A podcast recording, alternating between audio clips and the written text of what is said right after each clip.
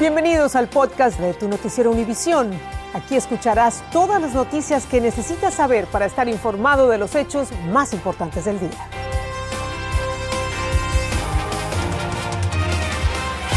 Es lunes 13 de septiembre y estas son las principales noticias. La noche es una pesadilla para unos 9 millones de personas en Texas y Luisiana que podrían encontrarse en el trayecto de Nicholas. Hay posibilidades que azote esa región como huracán, dejando hasta 20 pulgadas de lluvia en algunas zonas.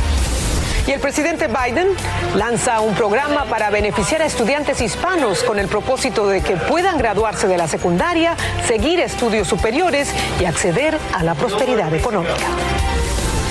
Este es Noticiero Univisión Edición Nocturna con Patricia Yañor. ¿Qué tal? Bienvenidos, muy buenas noches. Vamos a comenzar con el ahora huracán Nicholas que amenaza con azotar las costas de Texas y Luisiana, lo que podría causar severas inundaciones en la región. Nueve millones de personas están bajo alerta de huracán. El ciclón complicaría el restablecimiento del fluido eléctrico en Luisiana, que ya se vio afectado recientemente por el otro huracán Ida.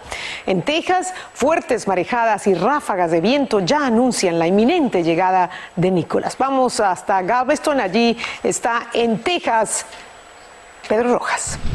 Pedro, cuéntanos, ¿cómo se preparan allí para este huracán?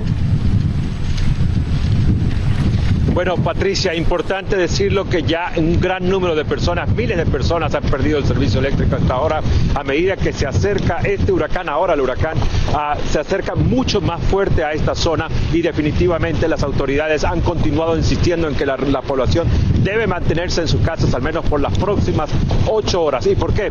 Porque la oscuridad va a traer también inundaciones y podría poner a muchas personas y por qué no miles en riesgo de pérdida. Ya la mayoría del servicio eléctrico no existe en la mayoría de la isla de Galveston. De hecho, más de la mitad de la isla en este momento no tiene servicio eléctrico. Se habla de daños a estructuras en algunas zonas al oeste de la isla de Galveston y también las autoridades han dicho que miles, miles de personas en este momento, Patricia, ya no tienen servicio eléctrico y este número se va a incrementar con el paso de las horas. El temor es que este sistema sea aún más lento durante la noche y durante parte del día de mañana y no solamente sea que afecte la zona del sur de Texas, sino también va a afectar la zona que ha sido ya previa devastada, previamente devastada por otros huracanes en el estado de Luisiana y también el estado de Mississippi. Así que este sistema va a continuar mostrándose muy fuerte y decenas de condados costeros de Texas, así como algunas comunidades de Luisiana van a estar siendo afectadas al menos en las próximas 24 horas y posiblemente las próximas 48 horas, ya que este huracán ahora va a continuar llegando con mucha lluvia y muchos vientos, como puedes observar ya en este momento, al menos en la isla de Galveston, ha causado la pérdida del servicio eléctrico en una gran parte de esta isla. Regreso contigo, Patricia. Gracias, Pedro. Increíble lo rápido que se fortaleció esta tormenta y bueno, hay que pensar en esta gente en las costas de Texas y Luisiana. Y esa tormenta es especialmente preocupante en Houston, una ciudad propensa a las inundaciones debido a la baja altitud en su costa. Las autoridades han levantado barricadas en zonas vulnerables a las inundaciones y han desplegado embarcaciones para posibles evacuaciones. La población, mientras tanto, se ha abastecido de víveres y otros suministros para varios días. Nidia Cavazos está en vivo en Houston. Nidia, te saludamos. Cuéntanos eh, qué esperan allí. Patricia, esto ya se trata de un huracán categoría 1 y el mensaje de la autoridades durante el día de hoy ha permanecido el mismo. Y este mensaje central va para los conductores que eviten a todo costo estar en las carreteras, especialmente durante las próximas horas y durante esta noche, ya que se espera que las condiciones van a empeorar. Y esto es para evitar que los conductores sufran de accidentes y que, que se queden varados por el agua. Ahora, estas barricadas que están aquí se han colocado en diversos puntos de la ciudad de Houston, son 43 puntos hasta ahora para ser exacta donde se han colocado, esto para evitar que los conductores manejen por estas vías que sabemos que son muy propensas a inundaciones. Ahora, hace unos momentos el jefe de policía de la ciudad de Houston, Troy Fenner, habló en conferencia de prensa nuevamente reiterando este mensaje para los conductores y es evitar estar en las carreteras a estas horas y evitar arriesgarse y también para evitar los accidentes y evitar que los oficiales de emergencia tengan que acudir a estas situaciones. Ahora, esas van a ser las condiciones, las situaciones en las carreteras y las inundaciones que vamos a estar monitoreando y que oficiales van a estar monitoreando aquí ya que sabemos que Houston es una ciudad ciudad muy propensa a estas inundaciones y esta sería la situación para las próximas horas. Patricia, regreso contigo. Gracias, Nidia. Hay que estar muy atentos a las recomendaciones de las autoridades. Y bueno, para conocer el pronóstico, la trayectoria, el movimiento de Nicolás, aquí está nuestro jefe de meteorología, Albert Martínez. ¿Qué va a pasar? Pues eh, que va a seguir como huracán como mínimo durante toda la noche y eso se debe a una ráfaga de viento registrada en Matagorda, 75 millas por hora. Eso lo convertía en huracán categoría 1, el sexto ya esta temporada en las aguas del Atlántico. Vientos en las 75 millas por hora y sigue desplazándose a una velocidad constante, pero atención, se irá frenando Martes, miércoles prácticamente en 24 horas no se mueve del mismo sitio y el miércoles igual, de miércoles a jueves prácticamente estacionado sobre la zona de Lake Charles en Luisiana, lo que no es nada bueno para esa región. Así que Patricia, noche y mañana días complicados, lo seguiremos en despierta. Muy lamentable, qué mal que la pueden pasar la gente allí, la población en las costas. Gracias, Albert. Estás escuchando el podcast de tu noticiero Univisión. Gracias por escucharnos. Bueno, vamos a pasar ahora al sur de México, a donde siguen llegando migrantes decididos a cualquier cosa con tal de seguir su camino hacia el norte, pero los operativos policiales en las carreteras se los impide. Muchos en medio de la desesperación están dispuestos a hacer una huelga de hambre para que México les otorgue visas humanitarias. Alejandro Madrigal nos tiene esta historia. Inmigrantes haitianos se atrincheraron en un bus en el que viajaban luego de que agentes migratorios los detuvieron y les bloquearan el paso en el estado de Veracruz. Aquí está la comida, no se quieren bajar, ya se les dijo, pero no quieren. Hablando puro mentira, porque hay mucha gente adentro, tienen más que cinco días, no hacen nada por ellos. Los inmigrantes han optado por reunirse en terminales de autobuses para intentar abandonar la frontera sur, pero operativos carreteros se los impiden. En Tapachula, la frontera de México con Guatemala, decenas de ellos reciben asesoría para que un juez les permita salir en caravana. Es una crisis desproporcionada que no habíamos visto, pero también nunca habíamos visto que un gobierno se dedicara a poner toda la migración en una sola ciudad. Este activista que en 2017 acompañó dos caravanas que cruzaron todo México, ayunará junto con otros inmigrantes hasta que autoridades les entreguen visas humanitarias. Buscar la voluntad de Dios para poder cambiar la situación de la comunidad inmigrante, para cambiar la violencia, para que Dios toque el corazón duros, como los de, los de las personas que han de migración que han estado golpeando. En Tapachula se han registrado alrededor de 85 mil inmigrantes que viven en parques públicos y en la calle. La idea es de cruzar a México nomás. Ahora que estamos, estamos, estamos con presos aquí, estamos con presos aquí, no podemos salir. Y son los operativos de la Guardia Nacional y la rudeza de los agentes migratorios de hace dos semanas que les impiden avanzar. En 22 días, autoridades migratorias han expulsado a Guatemala a más de 6.000 inmigrantes, una cifra récord, según el Instituto Guatemalteco de Migración. En la Ciudad de México, Alejandro Madrigal, Univisión. Gente desesperada. Entre tanto, aquí en Estados Unidos el gobierno comenzará a recibir esta semana solicitudes de los padres que quieran traer a sus hijos desde Guatemala, Honduras y El Salvador. Lo podrán hacer los padres o los tutores que están legalmente en Estados Unidos y quienes tienen solicitudes de asilo pendientes. El programa de menores centroamericanos se originó durante el gobierno de Barack Obama y fue cerrado por la administración Trump. Y en la ciudad de Washington, la policía del Capitolio arrestó a un hombre cerca de la sede del Comité Nacional Demócrata. Informaron que en su camioneta tenía varios cuchillos, incluyendo una bayoneta y un machete, además de una esvástica y otros símbolos de la supremacía blanca.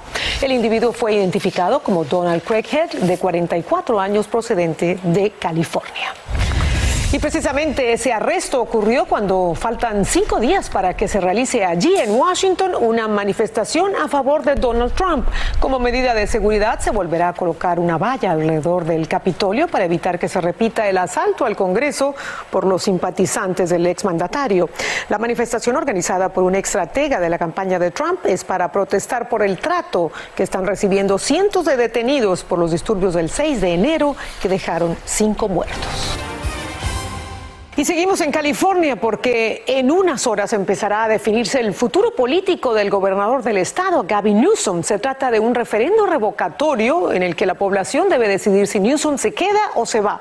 Más de 8 millones de electores ya votaron por correo y las últimas encuestas indican que Newsom permanecería en el cargo. Como nos cuenta Dulce Castellanos, el presidente Biden viajó a California para hacer campaña a su favor.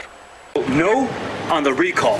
En los últimos esfuerzos para motivar a los votantes en California en la elección especial para destituir al gobernador Gavin Newsom, el máximo líder del Partido Demócrata, el presidente Joe Biden, llegó a California para respaldar al gobernador Gavin Newsom. And you're all here is to thank and support our friend, Governor Gavin Newsom. Dijo el mandatario en un evento de campaña en la ciudad de Long Beach. Candidato republicano Larry Elder, con la delantera en su partido, se presentó en múltiples eventos de campaña.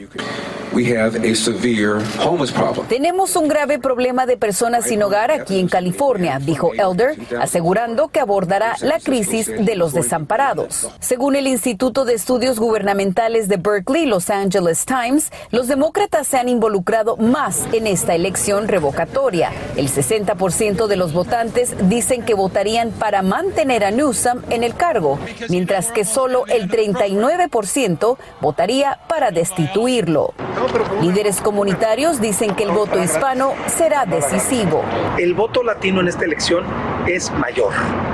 Ese voto latino es el que va a decidir si hace un recall o no al gobernador Newsom. Así es que hay que ser muy cuidadosos, hay que votar.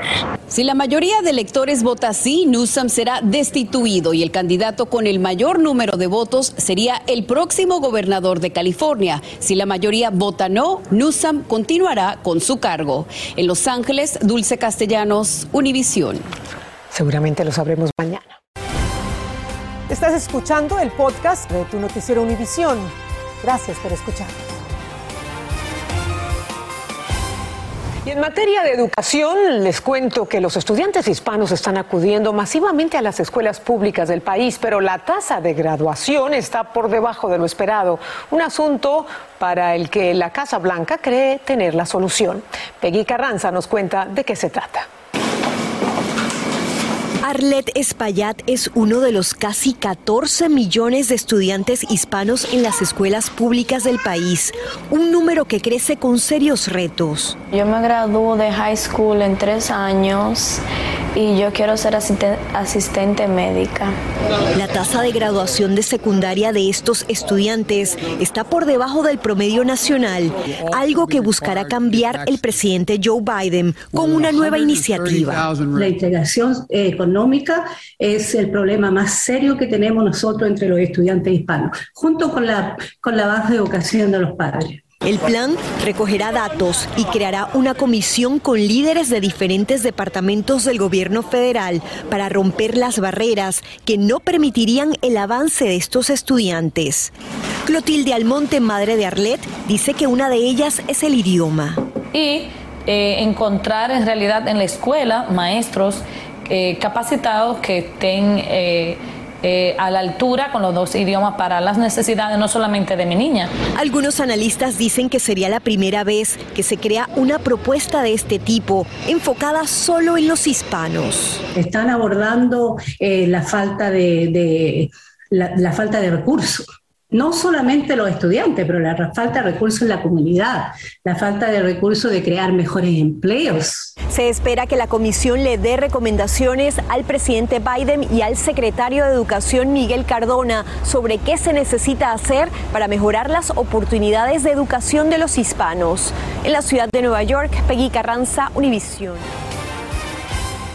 Chile comenzó a vacunar contra el COVID a niños entre los 6 y los 11 años que presenten ciertas afecciones médicas. Las autoridades están usando la vacuna china Coronavac. A partir del 26 de septiembre podrán vacunarse todos los niños de estas edades. Chile se ha convertido en el primer país de la región en autorizar la vacunación para los mayores de 6 años. Y en Argentina, el gobierno kirchnerista de centro izquierda se está preguntando qué pasó durante la jornada electoral de este domingo, donde sufrieron un duro revés en las primarias legislativas. Los votantes respaldaron en su mayoría a los candidatos de la centro derecha en unas elecciones que son un termómetro de los comicios del próximo 14 de noviembre. El presidente Alberto Fernández no ocultó su preocupación. Escuchemos. Evidentemente, algo no habremos hecho bien para que la gente no nos acompañe como esperábamos que nos acompañe. Y, todos los que estamos aquí escuchamos el veredicto de la gente. Lo escuchamos con respeto y lo escuchamos con mucha atención, porque sabemos que evidentemente hay errores que hemos cometido y que no, no debemos cometer. El presidente dijo estar comprometido para revertir el resultado en las elecciones de noviembre. Se espera que Apple anuncie este martes cuatro nuevos iPhones en su nuevo evento virtual. Los dispositivos tendrían chips de 5G mejorados, mayor duración de la batería y un sistema de cámara actualizado. Es posible que la empresa también presente un nuevo Apple Watch y la nueva generación de AirPods. Así termina el episodio de hoy de Tu Noticiero Univisión. Gracias por escucharnos.